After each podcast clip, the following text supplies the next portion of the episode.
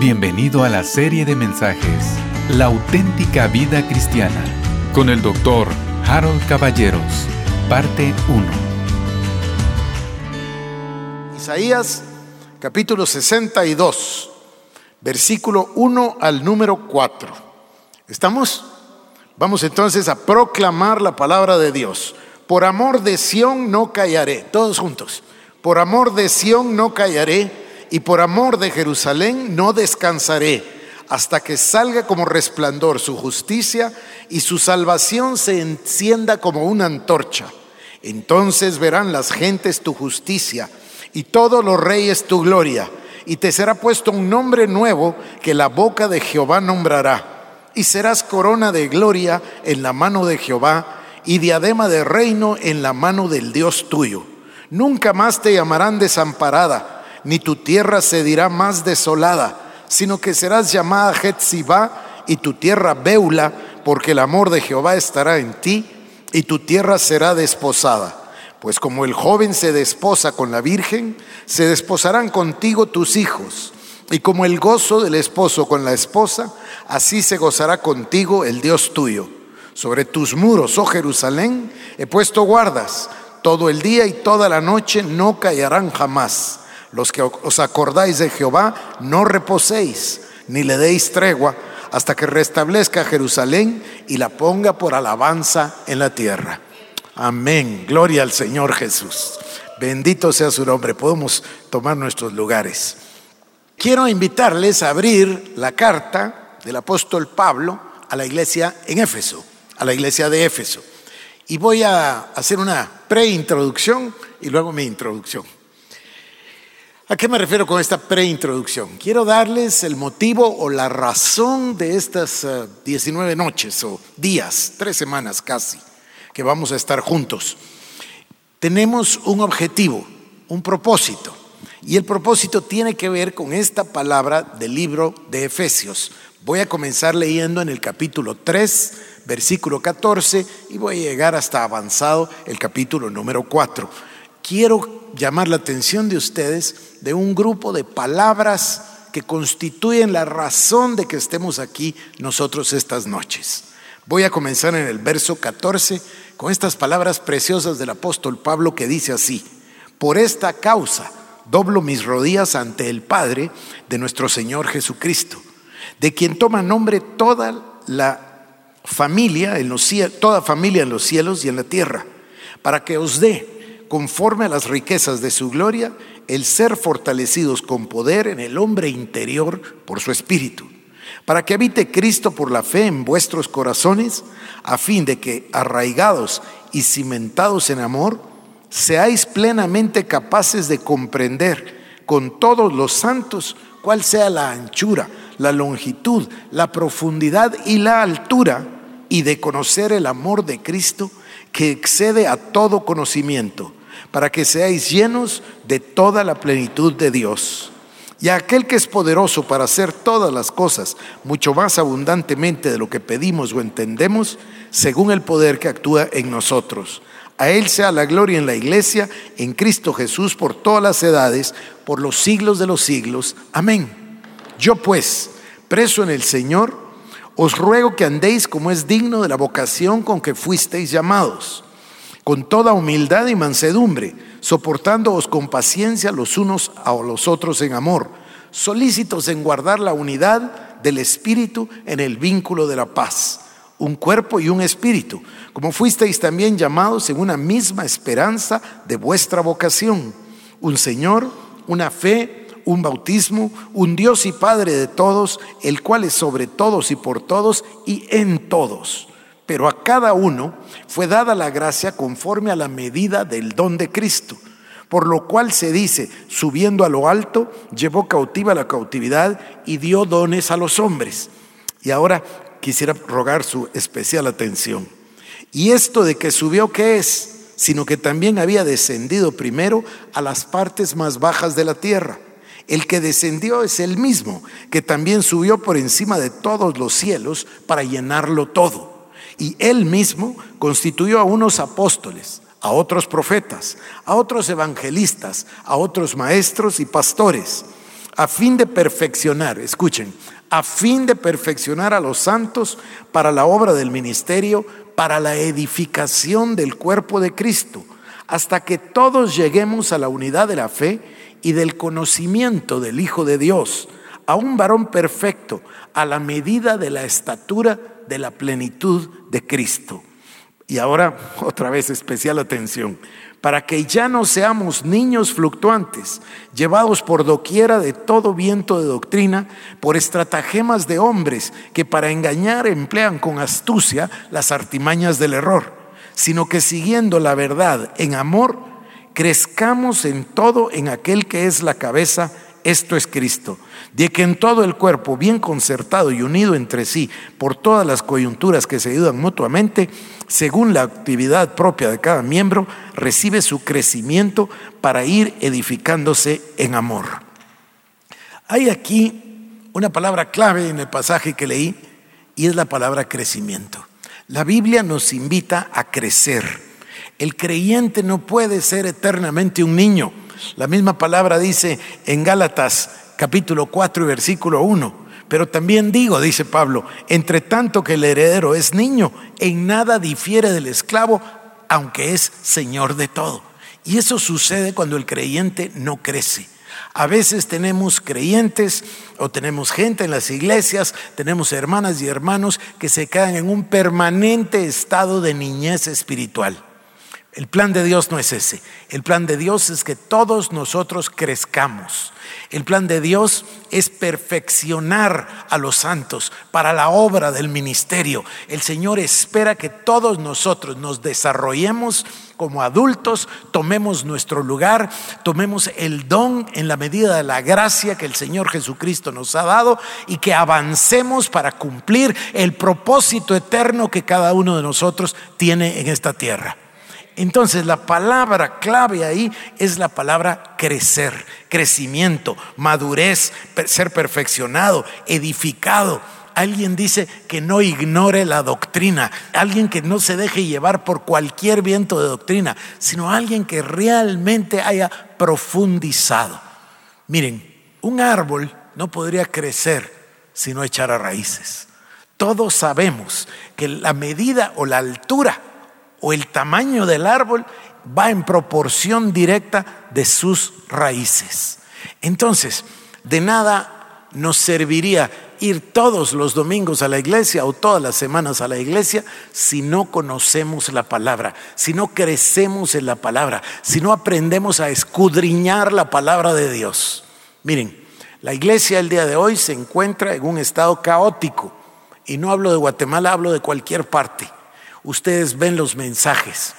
No hay palabra, no hay profundidad, no hay ni siquiera cita de versículos. Y cuando los hay, están fuera de contexto. No hay doctrina, no hay sentido, no hay articulación de pensamiento cristiano. Es una cosa muy triste, muy dura. Pero qué oportunidad nos da Dios de que nosotros nos percatemos de esa necesidad y hagamos algo al respecto. Entonces, dicha esta mi preintroducción, voy a pasar ahora a introducción.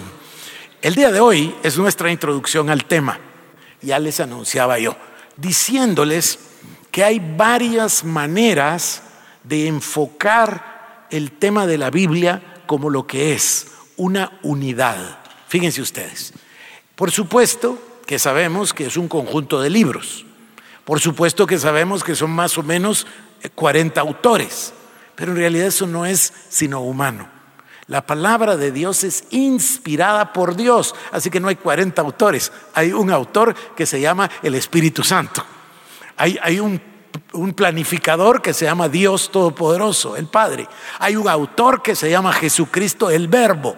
Entonces, la palabra de Dios, si bien consta de dos partes, Antiguo Testamento y Nuevo Testamento, si bien tiene una serie de, de libros, es una unidad, tiene un propósito. Y las personas se pierden si lo toman en realidad como que fuesen unos capítulos o unos libros separados. Fíjense, hay una novela, no, no voy a contarles esta historia tan, tan larga, voy a ser más breve, pero hay una novela de un autor latinoamericano fantástico y la novela comienza diciendo, Si usted quiere puede leer desde esta página o si quiere se puede saltar al capítulo tal y tal. Es una, modalidad que usó el autor, una, una novedad. Bueno, no le serviría a nadie hacer eso en realidad, ¿verdad? Imaginen que ustedes abren una novela y leen el capítulo 8. Se van a preguntar, ¿y aquí qué pasó? ¿Y quiénes son? ¿De qué habla? ¿De ¿En qué ciudad está? Bueno, muchas personas hacen eso el día de hoy y tienen ideas de Gálatas y tienen ideas de, Corintios y tienen unas ideas por ahí de Génesis y algunas de Apocalipsis, pero nunca han hecho un estudio serio para ver cuál es el objetivo. Porque si no supiéramos el objetivo, entonces no podemos interpretar nada de lo que leemos. La Biblia, voy a repetir, es una unidad tiene una unidad de pensamiento, tiene un propósito, tiene un plan, tiene una planificación y sobre todo tiene un objetivo. Toda la Biblia. Y es solo un objetivo. Y es el Padre quien planificó la palabra y nos la entregó para hablarnos del Hijo. Ese es el plan de Dios. Por supuesto, vamos a encontrar el plan de la salvación y vamos a encontrar la expresión de Cristo en la Biblia. Y yo voy a guiarles estos días en esa dirección. Hay varios autores que han tratado este tema con muchísimo éxito y han tomado algunas ah, formas de expresión. Hay quienes lo tomaron por el lado de los pactos. Y yo creo que es muy importante, porque en realidad Dios es un Dios de pactos y cada uno de los pactos nos va dando una gran revelación. Así que vamos a seguir esa línea y vamos nosotros a verlo por el lado de los pactos. Pero hay otra y esta otra nos presenta una mayor perspectiva de unidad y esta es la que vamos a usar con mayor detenimiento, que es la expresión del reino de Dios. En fin, la Biblia es una historia acerca del reino, acerca del rey y acerca de los súbditos del rey. Esa es la historia de la Biblia. Por supuesto, ustedes saben quién es el rey, el rey de reyes. Entonces, vamos a ver que desde la primera línea de Génesis hasta la última palabra en Apocalipsis, todo trata de nuestro Señor y Salvador Jesucristo. Hay un propósito en la Biblia para revelar a Cristo en la palabra, a revelar el plan de Dios. Entonces, la perspectiva que más útil nos va a resultar es la del reino. Y entonces vamos a dividir la Biblia nosotros, así como ustedes ya lo saben, en dos partes, Antiguo Testamento y Nuevo Testamento. Luego dividiremos, y eso no es que lo hagamos nosotros, esto ya existe, ha estado todo el tiempo con nosotros, desde la, desde la reforma, no, desde la reforma protestante, no, desde los padres de la iglesia. Ya esto ya lo hacía Agustín y Policarpo y Orígenes, Justiniano, etc. Se divide la palabra de Dios en las dos grandes partes o subdivisiones, Antiguo Testamento y Nuevo Testamento. El Antiguo Testamento comienza con los cinco libros que se llaman el Pentateuco. También cuando ustedes van a una Biblia judía, esto se llama la Torah. Son los primeros cinco libros. Esos libros son históricos. Estos libros nos dan a nosotros la historia de la creación. Pero bueno, cuando nosotros terminamos, pasamos a Josué, jueces, reyes, crónicas, Esther, ¿sabe? etcétera, y encontramos los libros poéticos. Y por supuesto, después encontramos una serie importantísima, ya la vamos a ver el día de hoy, que son los libros proféticos. Y ahí nos vamos desde Isaías, Jeremías, Lamentaciones, Ezequiel, Daniel, etcétera, hasta llegar a Habacuc. Ahí termina el Antiguo Testamento y pasan 400 años de silencio hasta que se abre el Nuevo Testamento. Hoy vamos a ver el pasaje de Marcos 1.15, que es un pasaje así excepcional, maravilloso, enorme, donde el Señor Jesucristo se manifiesta y qué es lo que dice. El tiempo se ha cumplido. Es decir, ya pasaron los 400 años y todo lo que profetizaron ahora se cumple delante de vosotros. Ahí entramos a los evangelios y luego viene la historia de la iglesia con el libro de Hechos y después, por supuesto, tenemos las cartas que nos instruyen como creyentes a la iglesia, tanto a iglesias de judíos como de gentiles, porque recuerden cómo se llama Pedro y cómo se llama Pablo, el apóstol para los gentiles y el apóstol para los eh, judíos, ¿verdad? Entonces se abre ese camino para que nosotros que no somos de origen judío podamos ser injertados en el plan de Dios y luego llegamos al final. Esta es la apoteosis, esto es el clímax de la palabra, esto es lo más maravilloso, que es el libro de Apocalipsis. ¿Qué es el libro de Apocalipsis? La revelación de Jesucristo. Esto es maravilloso. No es un libro de eventos del porvenir. No es un libro acerca de las cosas que van a pasar, de las señales del fin. No, verdaderamente la revelación de Jesucristo, y ya lo veremos con ustedes, se describe con plena claridad el Evangelio completo de Jesucristo hasta el momento de las bodas del Cordero y luego el advenimiento de la Nueva Jerusalén y el reino de Dios con su iglesia por los siglos de los siglos. Entonces, toda esta trayectoria nosotros la vamos a dividir en ocho diferentes eh, subdivisiones. El día de hoy, como les repito, es una introducción. Día tras día vamos a ir avanzando en cada uno de ellos. Pero hoy es un panorama completo, un panorama total para que todos podamos tener una idea de lo que queremos lograr en estos días. Entonces, voy a tomar el tema del reino. Me van a ver que voy a hacer intercambio una y otra vez con el tema de los pactos, pero me voy a ir por el camino del reino de Dios para tener una ruta. Entonces voy a dividir el Antiguo Testamento en esta forma. Lo voy a dividir en cinco partes, el Antiguo Testamento.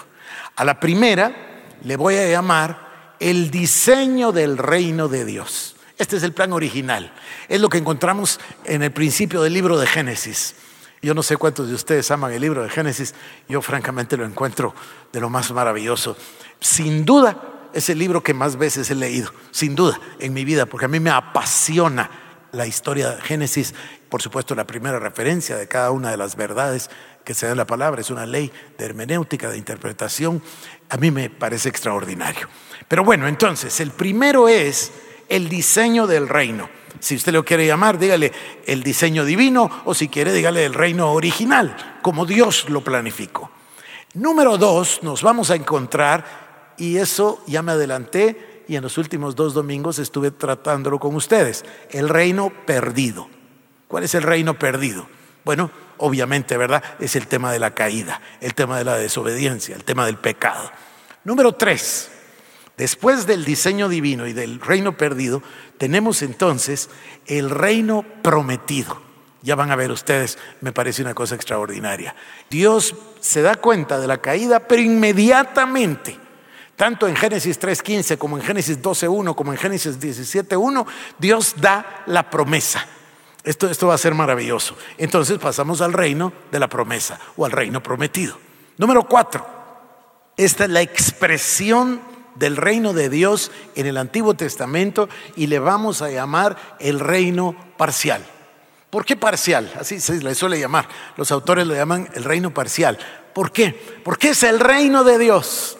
El Señor se lo prometió a Abraham. Después de Egipto levantó a Moisés para liberarlos. Se los llevó a la tierra prometida en medio de una serie enorme de milagros. Convivió con ellos allá en el Sinaí. Y no solo en el Sinaí, sino que estuvo con ellos en el tabernáculo de reunión. La presencia de la gloria manifiesta de Dios. El maná todos los días. Los milagros todos los días. Dios estuvo con ellos.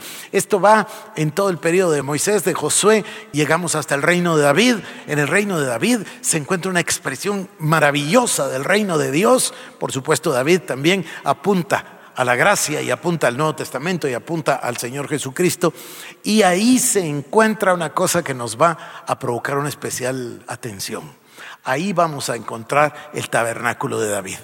No solo el tabernáculo de Moisés atrás, sino el tabernáculo de David.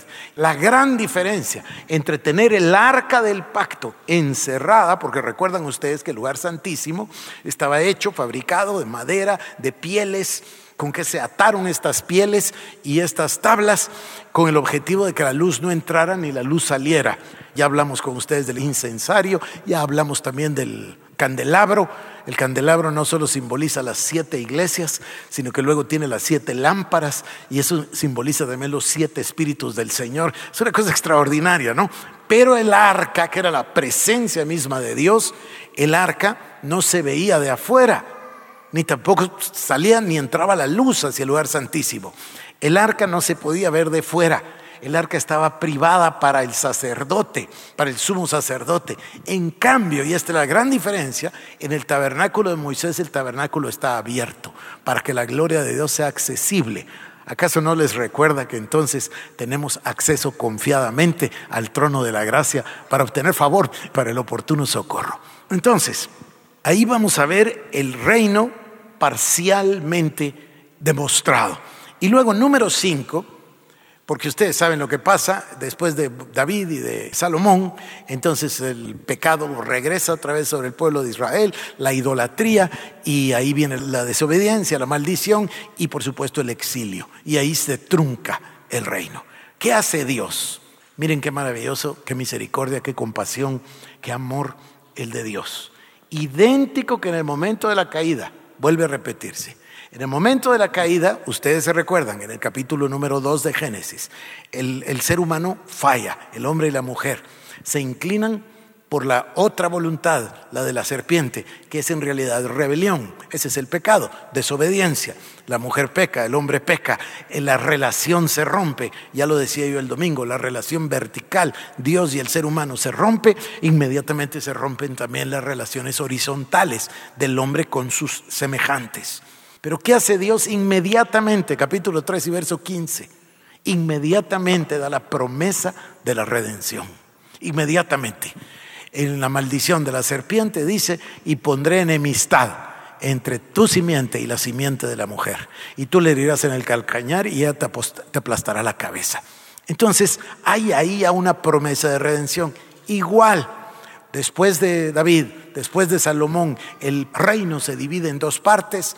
La primera parte se va al, exilio, la segunda parte también se va a la cautividad, aunque pasaron unos años más. Y cuando esto sucede, ¿qué hace Dios?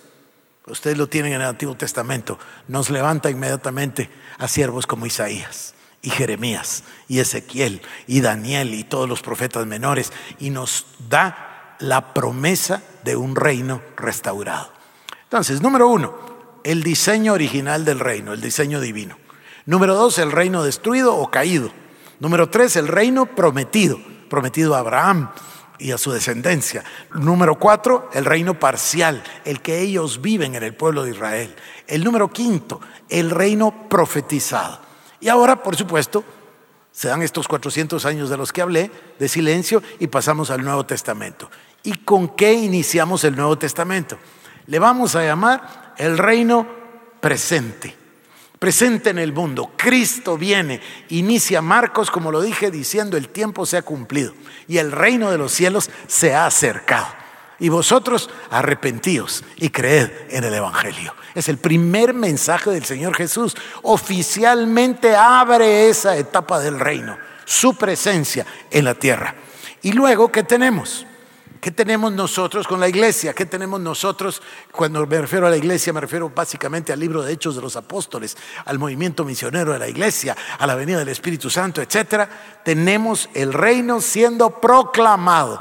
El Señor Jesús, una y otra vez con sus parábolas, una y otra vez con sus enseñanzas, eh, todo ello va dirigido, tiene como objetivo el reino de Dios una y otra vez nos muestra a través de las parábolas las diferentes facetas del reino de Dios. Y por supuesto, profetiza y nos habla del final y de lo que va a suceder.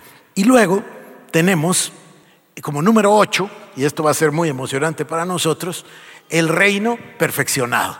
Aquí llegamos ya al libro de Apocalipsis, aquí llegamos nosotros al juicio final, aquí llegamos nosotros a las bodas del Cordero, aquí asistimos a la Nueva Jerusalén y nos vuelve a aparecer aquel maravilloso árbol de la vida y ahora nos aparece en la Nueva Jerusalén y su fruto será para sanidad de las naciones, dice la palabra.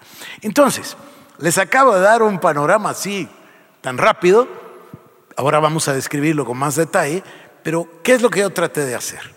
Traté de tomar un concepto que es un concepto general en la palabra de Dios, que es, un, concepto común a todo el mover de Dios, que es el concepto del reino.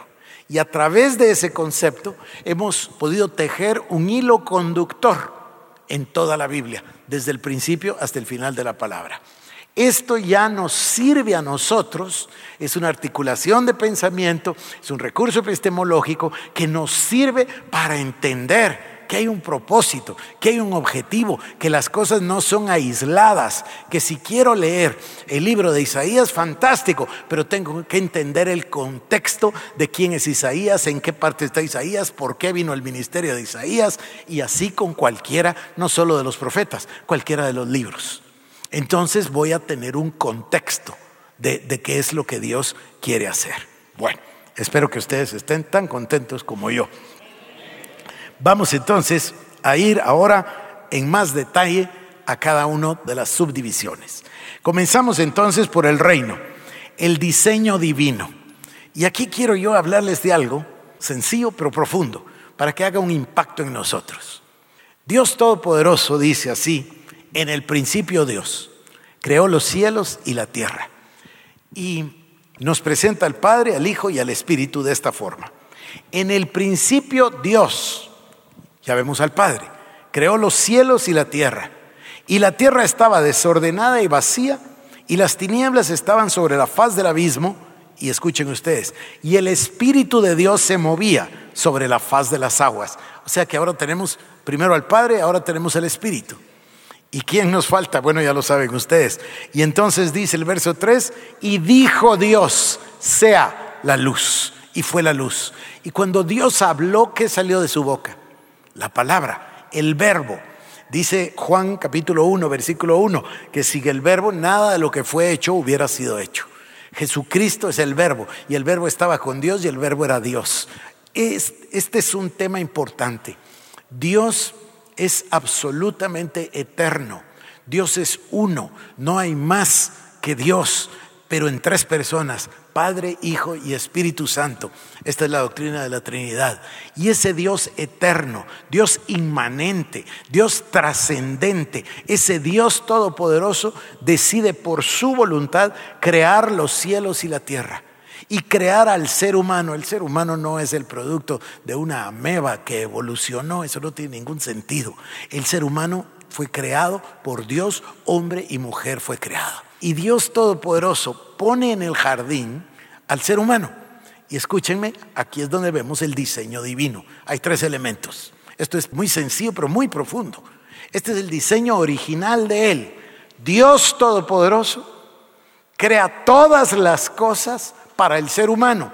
Crea al ser humano, hombre y mujer, y el ser humano, tanto Adán como Eva, viven en una perfecta obediencia. Entonces, primer factor, Dios. Segundo factor, obediencia. ¿Qué quiere decir obediencia? Por eso les decía, es muy simple pero muy profundo.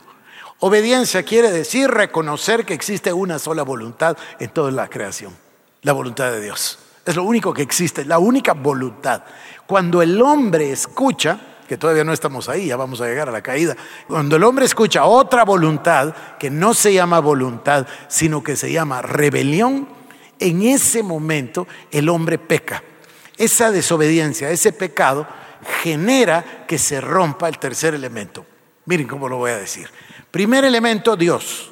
Segundo elemento, la obediencia. Tercer elemento, la bendición. Esto es exactamente lo que se rompe con el reino destruido. Cuando entra el pecado y entra la desobediencia, ¿qué es lo que pasa automáticamente? Dios dice, así que comiste del árbol que te dije que no comieras. Y entonces él dice, la mujer que me diste me dio de comer. Entonces él va con la serpiente y dice, maldita. Y luego dice, y por tu causa maldita será la tierra. Entonces, inmediatamente después de la desobediencia viene la maldición. Vamos a ver si, si, podemos concatenar estos elementos. ¿Se recuerdan ustedes que en el Nuevo Testamento el apóstol Pablo está definiendo la doctrina del pecado y lo hace de esta manera? Dice, en el hombre hay pecado, porque Adán y Eva pecaron, el pecado entró a toda la raza humana. Entonces hay adentro del ser humano una cosa que se llama concupiscencia, inclinación al pecado. Este es el mal. La serpiente le dice, no, no morirás, sino que sabe Dios que se te abrirán los ojos y ustedes serán como dioses conociendo el bien y el mal. Vuelvo a insistir, el bien ya lo conocían. Ellos conocían a Dios, lo que no conocían era el mal. Ese mal es el que entra, ese mal es el pecado. Por eso yo estoy haciendo un énfasis en estas semanas en que hay una gran diferencia entre los pecados y el pecado. Y por eso he usado esto que parece un juego de palabras, pero no lo es. No somos pecadores porque pecamos, sino que pecamos porque somos pecadores. El pecado entró a la raza humana y solo hay una manera de salir del pecado y es el camino a través de la sangre de Cristo. Por eso el ser humano necesita la salvación. Y si lo ponemos en otros términos, la historia de la Biblia es la historia o la narrativa del plan de salvación que Dios ha preparado para nosotros a través de Cristo Jesús. Entonces, regreso. Fíjense los tres elementos, voy a repetir. Dios Todopoderoso, Él es el Altísimo. ¿Saben qué quiere decir Altísimo? Altísimo dice, eh, quiere decir el dueño, el poseedor, eso quiere decir el Altísimo. ¿Y por qué es el dueño? Bueno, porque Él es el creador. Entonces es su creación. Dios Todopoderoso, entonces, es el creador. Aquí está el ser humano en obediencia. Cuando el ser humano está en obediencia, la consecuencia es bendición. Bueno, vamos a ir ahora al, al plan del reino perdido. El reino perdido es exactamente lo mismo, solo que con la introducción del elemento del pecado. Entonces tenemos a Dios el creador, Dios que manda sus leyes, las leyes del reino. Saben ustedes que es un reino, ¿verdad? Esto es algo así como cuando estudiamos nosotros derecho internacional y aprendemos acerca de un país. Un país tiene que tener tres elementos, saben ustedes, ¿verdad? Un país tiene que tener una población, un país tiene que tener un territorio y un país tiene que tener un cuerpo legal que lo sostiene como normalmente le decimos constitución de la República. Entonces, ¿qué es un reino? Bueno, un reino es similar, la definición es similar. El reino tiene un rey y tiene unos súbditos y tiene un elemento jurídico o las leyes del reino. Entonces la ley del reino era muy simple. Todo lo hice para ti, todo lo podrás gozar, todo podrás comer, todo podrás tocar, salvo el árbol del conocimiento del bien y del mal. No comas de él porque si comieres vas a morir. Dios lo sabía, no es una amenaza, es, es un hecho. Ahí hay un árbol del cual no se puede tocar porque el que lo toque va a morir. Aquí viene la astucia de la serpiente que era el más astuto de los animales, dice. Luego nos explica la palabra que es el diablo, ¿no? Satanás, la serpiente antigua. Entonces la serpiente se presenta con Eva y ¿qué es lo que hace? Contradecir la palabra de Dios. Eso es lo que hace. Dios dijo, ciertamente morirás. Entonces, ¿qué dice la serpiente? No, no vas a morir, exactamente lo contrario. Al contradecir la palabra de Dios, está estableciendo una segunda voluntad. Solo que no existe segunda voluntad. La segunda voluntad, solo hay una que se llama voluntad, entonces la segunda se llama rebelión. Y cuando el ser humano, nosotros, escuchamos esa voz, lo voy a hacer así porque es el ejemplo bíblico, ¿verdad? Que puede ser la voz de su esposa. Señor, la mujer que me diste, dice, así fue, ¿no? Más familiar no se podía, no había otras personas. Entonces la voz que oyó era la de ella. ¿Está bien? Bueno, no importa si es la voz de tu mamá. Si dice algo contrario a la palabra de Dios, no es la voluntad de Dios, es rebelión. Y esto es algo que tenemos que comprender. Pero tal vez hay una voz más cercana que la de tu esposa y la de tu mamá. ¿Cuál será? La de aquí adentro. La de aquí adentro, la nuestra, que a veces no, no está de acuerdo con la voluntad de Dios, quiere la voluntad de ese, de ese ser pecaminoso que se llama el yo, el ego. Y ahí es donde está el problema. Por eso la santidad, miren qué maravilla de John Wesley, ¿no? Como lo, como lo expresa John Wesley. Dice, la santidad es el desplazamiento del yo, es quitarlo de en medio. Ahora, todavía mejor, descrito el apóstol Pablo.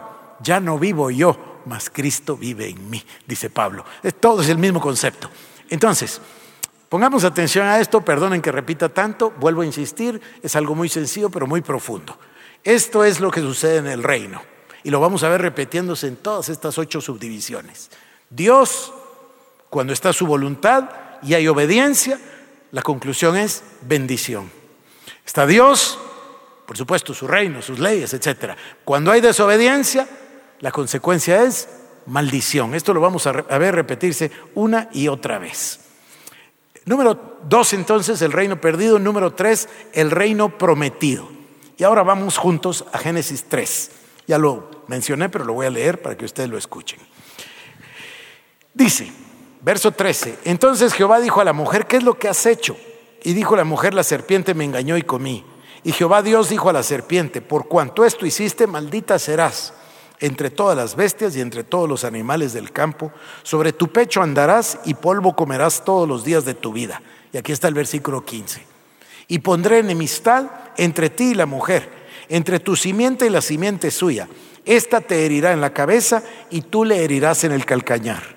A la mujer dijo, multiplicaré en gran manera tus preñeces. Miren, ese capítulo 3, versículo número 15, es la promesa de la redención. No entenderíamos el simbolismo del libro de Apocalipsis si no tuviéramos esto claro. Porque en Apocalipsis nos aparece la mujer y nos aparece el niño y empezamos a entender nosotros de la simiente de, de, la serpiente versus la simiente de la mujer.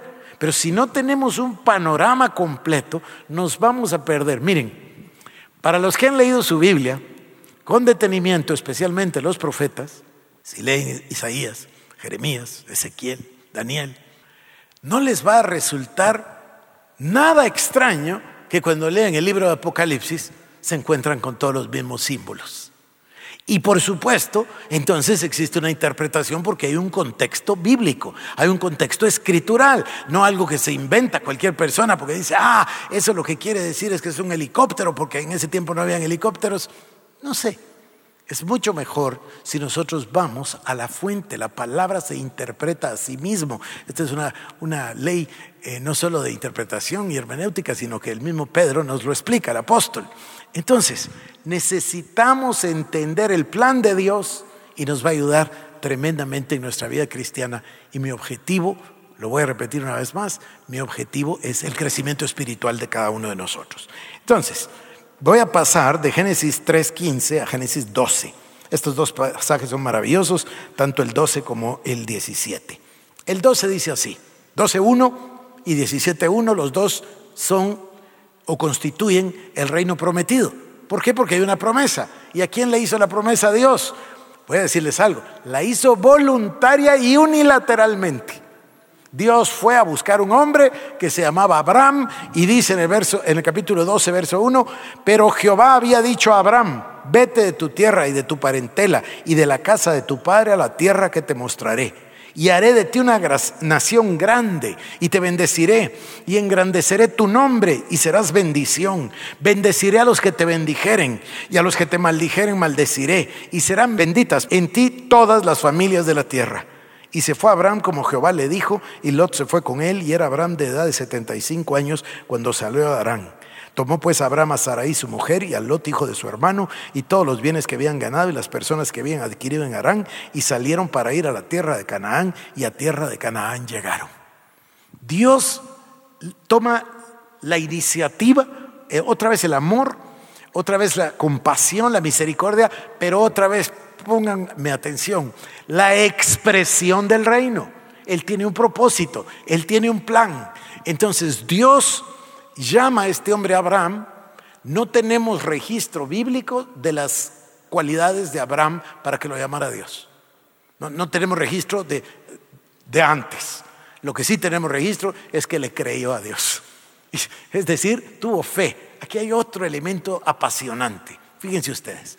El gran mérito de Abraham es ese, haberle creído a Dios. Ahora, hoy en día, que hay cientos de millones de cristianos que dicen que creen en Dios, pero no hay muchos que le crean a Dios. Hay una gran diferencia entre creer en Dios y creerle a Dios. El gran mérito de Abraham, o Abraham posteriormente, es haberle creído a Dios. Le creyó y esto implica tres palabras. Creer, fe pero la tercera es maravillosa, confiar. Si yo le creo a Dios y creo en su palabra y su palabra me habla y yo tengo el testimonio del Espíritu Santo de que la Biblia me está diciendo que es lo que es, entonces confío en la palabra. Y entonces me subo literalmente un escalón a vivir una vida sobrenatural, a vivir una vida, miren qué bonitas palabras, fe por supuesto que es la certeza y la convicción, ya sabemos eso, pero, pero es un poco mecánico. No, fe es confiar en que Dios va a hacer lo que dijo que va a hacer. A mí me viene una figura, probablemente todos ustedes han vivido una ocasión similar, no igual. Un niñito le gusta subirse en alto, a todos los niños les gusta subirse. Puede ser que se suban a un closet, se suben a un juego, se suben a un mueble y luego ¿qué hacen? Se tiran a los brazos del papá. Y uno de papá, o ahora de abuelo, le dice, tírate, y el niño se tira con 100% de confianza. 100% de confianza de que el papá va a tender los brazos y lo va a proteger. Bueno, esa imagen está en mi corazón. Así es la fe. Por supuesto que la podemos explicar así, toda elegante y toda confusa. No, no, no, no tiene ninguna razón de ser. Es pura confianza en Dios. Cuando uno de nosotros llega a ese punto de entender que la fe es creerle a Dios y confiar en Dios, la vida cambia completamente. La vida cambia completamente y se convierte en una vida sobrenatural llena o abundante con milagros. Porque entonces la fe actúa y los milagros suceden en todas las áreas de nuestra vida, sin importar en qué sea. Pero va de la mano de la palabra. Porque ¿cómo viene la fe? La fe viene por el oír y el oír por la palabra de Dios. Entonces necesito la palabra de Dios para que mi ser espiritual esté fuertísimo, confiando todos los días en Dios. Y Dios es tan maravilloso. Miren, yo como estoy tan emocionado porque a mí me gusta tanto la historia, entonces me he nutrido en los últimos meses o en los últimos dos años de enseñanzas tanto de John Wesley como de Jonathan Edwards, como de Carlos Spurgeon, eh, Calvino, por supuesto, Lutero, etcétera, etcétera, etcétera. Y mi mesa de noche crece y crece y crece de libros, ya no me caben los libros, porque siempre estoy leyendo varios al mismo tiempo. Y Dios es tan maravilloso y sobrenatural que Él encuentra cómo hablarnos. Yo siempre he creído la palabra del libro de Job que dice que Dios nos habla por lo menos dos veces al día. Por lo menos dos veces al día. Hay gente que no lo oye. ¿Se acuerdan cuando había AM y FM? Pues ahora ya no oímos ninguna de las dos. Entonces, eso sigue transmitiendo, pero no lo escuchamos. Lo que nosotros sintonizamos, eso escuchamos. Bueno, la palabra dice que Dios nos habla por lo menos dos veces al día. Entonces yo tengo un gran interés en oírlo. Entonces, me, parece algo maravilloso. He comprado unos uh, devocionales. La verdad que hace muchos años, por lo menos habrá 20, 30 que yo no compraba devocionales. Pero me entusiasmé y compré unos devocionales y compré uno de Jonathan Edwards, muy chiquito y muy sencillo el devocional, y habla de la oración de, de, Jonathan Edwards y de su hábito de oración. Esto no tiene nada que ver con el mensaje, pero se los voy a contar. Edwards vivió un avivamiento extraordinario con, Whitfield, una cosa así, el gran despertamiento americano. Vivió dos cosas maravillosas Jonathan Edwards, aparte de que se le llama el mejor o el más brillante eh, teólogo estadounidense. Bueno, él le atribuía cualquier éxito que haya podido tener, porque era muy humilde, cualquier maravilla o cualidad de su vida a su vida de oración.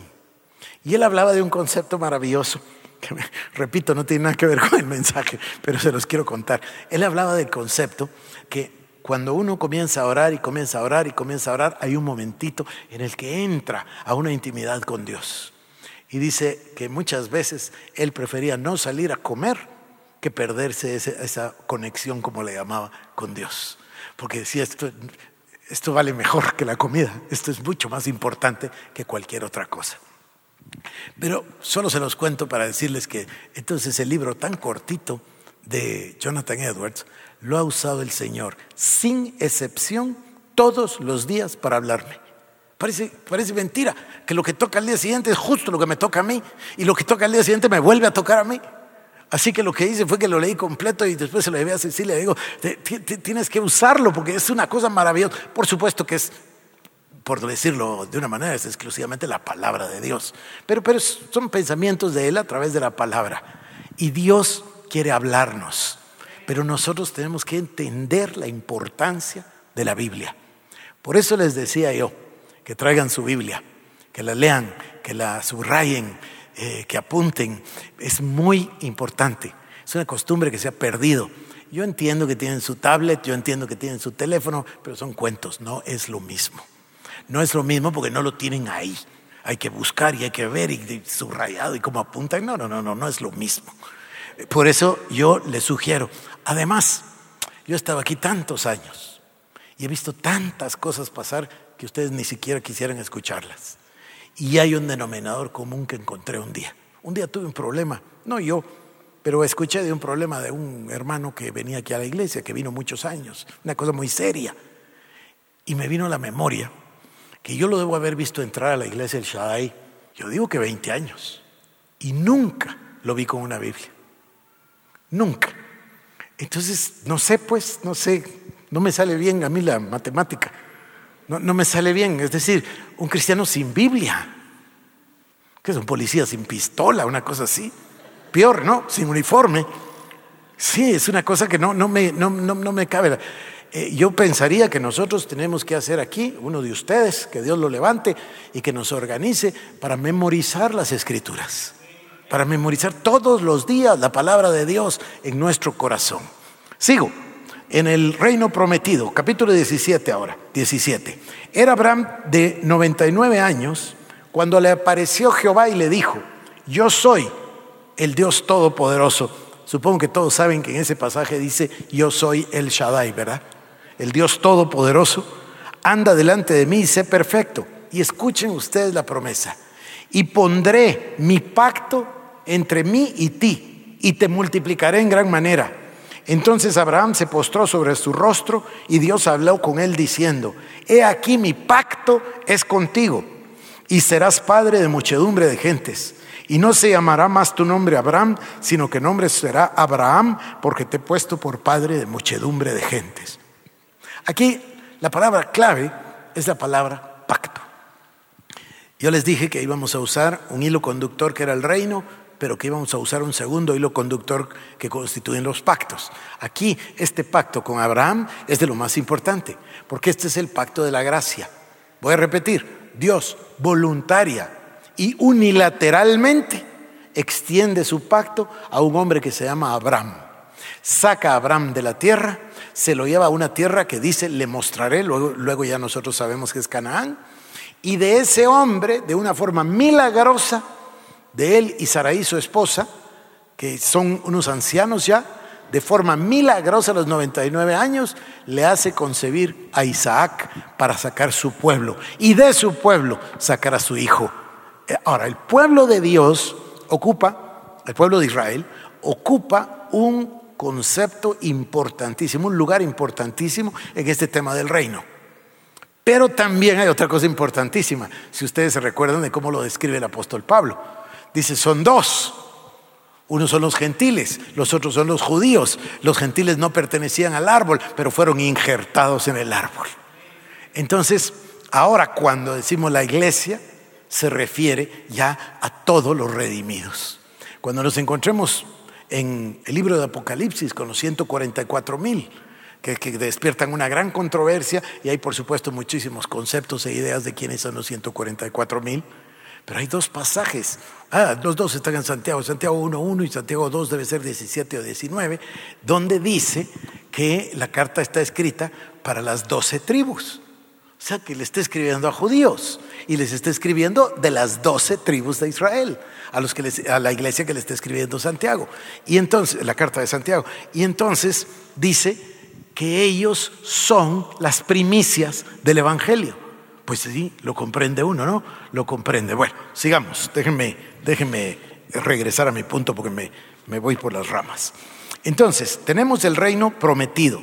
Dios extiende un pacto de gracia a Abraham que le crea a Dios. Ya hablé yo de este concepto de creer, de la fe, de la confianza y por supuesto vivir su voluntad. Luego, número cuatro, el reino parcial. Las promesas dadas a Abraham comenzaron su cumplimiento en el Éxodo. Después vino la liberación del pueblo de Egipto, Moisés, ya lo mencioné, las tablas de la ley, la presencia de Dios, la gloria manifiesta de la presencia de Dios, el tabernáculo, el maná, otro milagro extraordinario, día a día, el tema del maná, y luego doble porción antes del día de reposo, todo milagroso, todo sobrenatural. La presencia de Dios, y luego llegamos a Josué, por supuesto a David y a Salomón. Pero este reino, que es maravilloso, se rompe en dos a partir de Salomón y después se van a la cautividad. ¿Por qué? Porque todavía existe el pecado. El elemento que arruina este momento es el pecado. Por eso tiene que venir Cristo y tiene que venir la sangre de Cristo y ya vamos a pasar por ahí. Pero en este momento el pecado, fíjense, otra vez, en este reino, Dios, el pueblo de Israel, el pecado, la desobediencia, la consecuencia es maldición otra vez. ¿En qué forma aquí? En forma del exilio. O sea, que este, estas tres cosas este concepto tripartito es tan profundo. Dios Todopoderoso que es el rey del reino. Luego está el hombre que puede o no obedecer, pero como obediencia el fruto es la bendición y como desobediencia el fruto es la maldición. Eso que se nos quede grabado. Entonces, esto le llamamos el reino parcial porque no hubo una manifestación completa. Y luego llegamos a la subdivisión número 5. La número 5 que es el reino profetizado.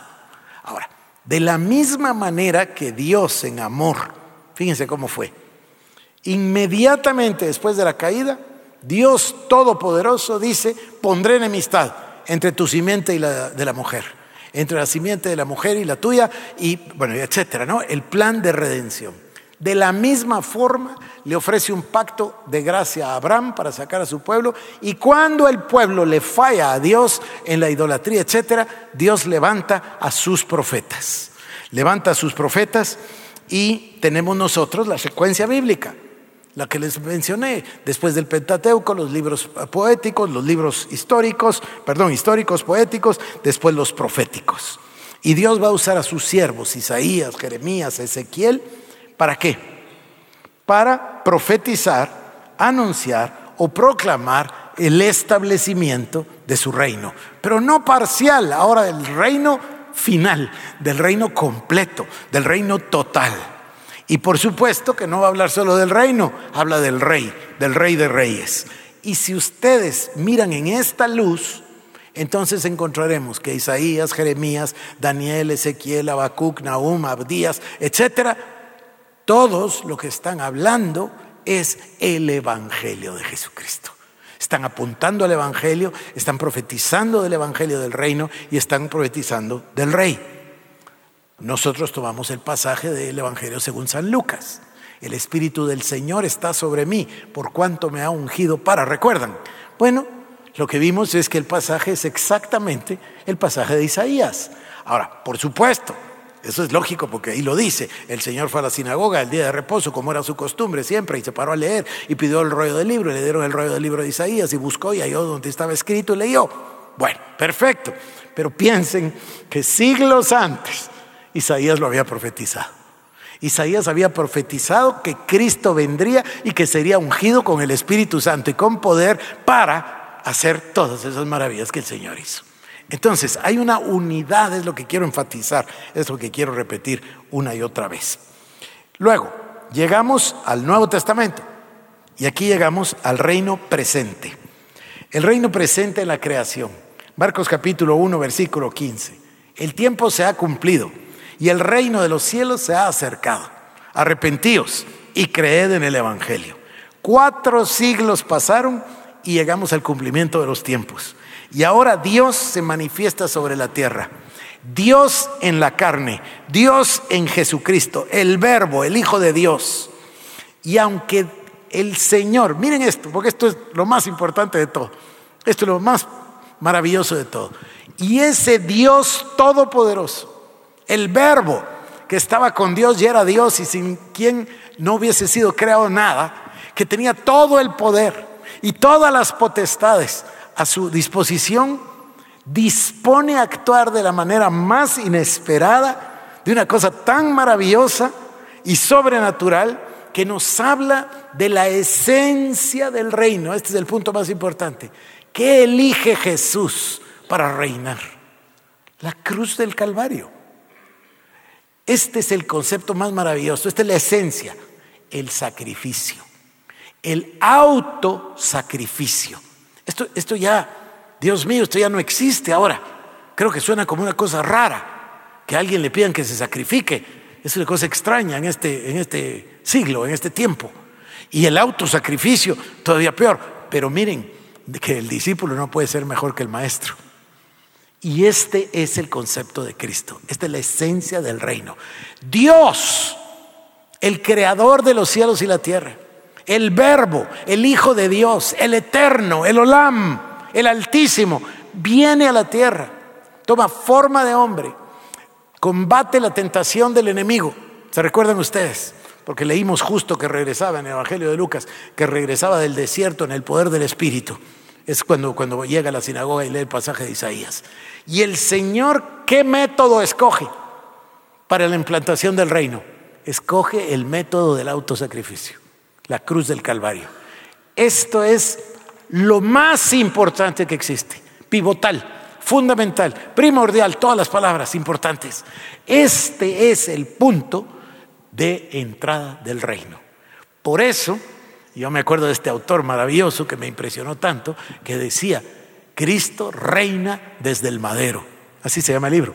Cristo reina desde el madero. Y el madero implicaba maldición, y el madero implicaba humillación, y eso es lo que escoge el Señor. Y va a la cruz del Calvario y derrama la sangre en la cruz del Calvario para vencer el pecado y para darnos a nosotros, a ver, lo voy a decir de esta manera, va a la cruz del Calvario, muere, por supuesto que resucita, pero derrama su sangre para restaurar nuestra relación y para limpiar los pecados. No se había podido antes. Desde el reino perdido, esto no se había logrado hasta este momento. En la cruz del Calvario, Él nos restaura. Y ahora entran estas palabras maravillosas. Redención, restitución. Ahí viene el tema de la salvación. Fíjense ustedes, la restauración, la transformación, todas estas palabras no tendrían lugar si no fuera por la sangre preciosa de Cristo. Cristo Jesús nos restituye al lugar original, nos regresa al diseño. Ahora, ahora ya lo vemos nosotros con estas subdivisiones. Nos regresa a dónde? Al reino original, al diseño divino. Ese es el plan de Dios, ese es el plan de Jesucristo. Lo hace a través del sacrificio, lo hace a través de la cruz del Calvario, lo hace a través de la, de la, humillación de la cruz y se hace maldición para que seamos bendición y se hace pobreza para que tengamos riqueza y por sus llagas somos nosotros sanados. Es una cosa maravillosa, es una cosa extraordinaria. Y ahí entran entonces estas palabras, redención, salvación, restitución renovación, transformación, santificación, pero aquí viene la palabra y por eso la tengo ahí en blanco para que todos la veamos. Esta es la palabra clave, consagración. Porque al entender nosotros todo el proceso, entonces, ¿qué nos queda a nosotros? Es lo único que nos queda. Queremos no solo desplazar al yo, eso quizás es lo menos importante. Es entronizar a Cristo en el centro de mi vida, en el centro de su creación y yo consagrarme a Él y regresar de la rebelión, abandonar la rebelión y ponerme justo debajo de la obediencia, de la bendición y de la voluntad de Dios. Vivir su voluntad. Es una cosa maravillosa. Entonces entramos al número dos, siete. El reino proclamado. Miren, este reino proclamado, el reino declarado. A ver, hay un país que quiere entrar a la guerra con otro y están amenazándose. Ahí están, ¿verdad? Corea del Norte y Estados Unidos, Irán y Estados Unidos, y están así. Pero hay un momento a ver si recuerdan ustedes de la historia, no estábamos para la Segunda Guerra Mundial, pero, pero, pero, pero seguramente que se acuerdan. Hay un momento, Estados Unidos está sí que sí, que no. Churchill quiere convencer a Roosevelt, los europeos quieren convencer a Roosevelt, Roosevelt no quiere entrar a la guerra, no cree que Estados Unidos necesite una guerra, la guerra está peleándose allá tan lejos y llega un momentito de Pearl Harbor y los japoneses atacan a Estados Unidos, ¿se recuerdan ustedes? Entonces el famoso discurso del presidente Roosevelt declara la guerra esa es la expresión que se usa, ¿no? Le declaró la guerra, en este caso a Japón. En ese momento ya está determinado. Esto es similar a un juez. Cuando el juez emite la sentencia, ya emitió la sentencia, punto. Ya puede ser que haya recursos, pero ya hay una sentencia. Bueno, Cristo vino, fíjense ustedes, dos cosas interesantísimas. Cristo vino y proclamó el Evangelio. Pero no solo, es que hay una cosa aquí extraordinaria, extraordinaria. El Señor vino a declarar el Evangelio, compartir el Evangelio, lo, lo compartió con su vida, con sus hechos. Pero miren esta maravilla. Y luego muere pero les dice antes de irse, no les dejaré solos, sino que les enviaré a otro consolador. Entonces se marcha, después de haber declarado, de haber proclamado su reino, se marcha, pero deja o envía a Dios, el Espíritu Santo, para que venga a equipar a su iglesia para la obra para que Dios la ha llamado. Y esto es, es algo extraordinario. Entonces ahora nosotros vivimos el tiempo del Espíritu Santo.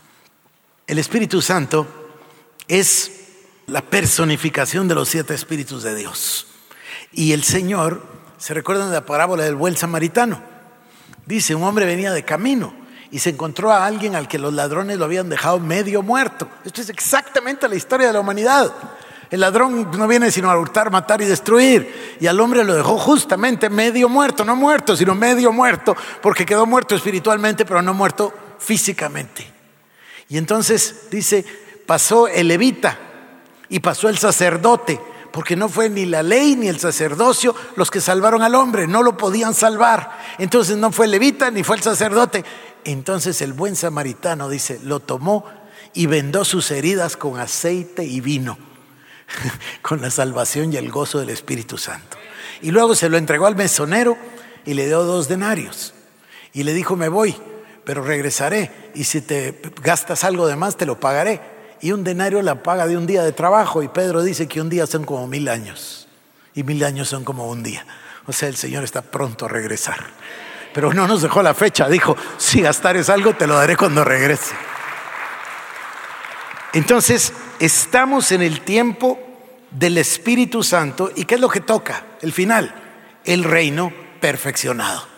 Y este reino perfeccionado lo encontramos nosotros, o se manifiesta, lo leemos, lo vemos en el libro de Apocalipsis.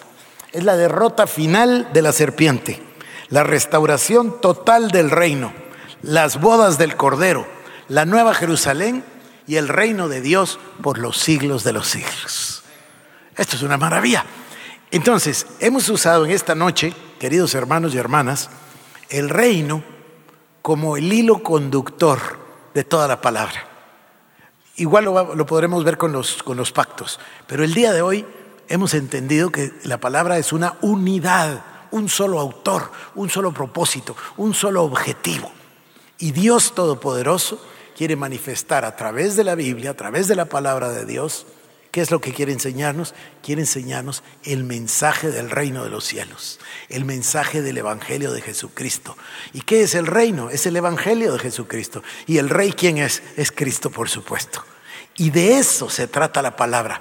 Cada vez que nos acerquemos a un pasaje, a un versículo, a un capítulo o a un libro, tengamos en mente que hay una unidad completa, granítica, desde Génesis hasta el libro de Apocalipsis. Escuchaste un mensaje de la serie La auténtica vida cristiana. Si quieres saber más de Ministerios El Shaddai u ofrendar, visita iglesiaelshaddai.org.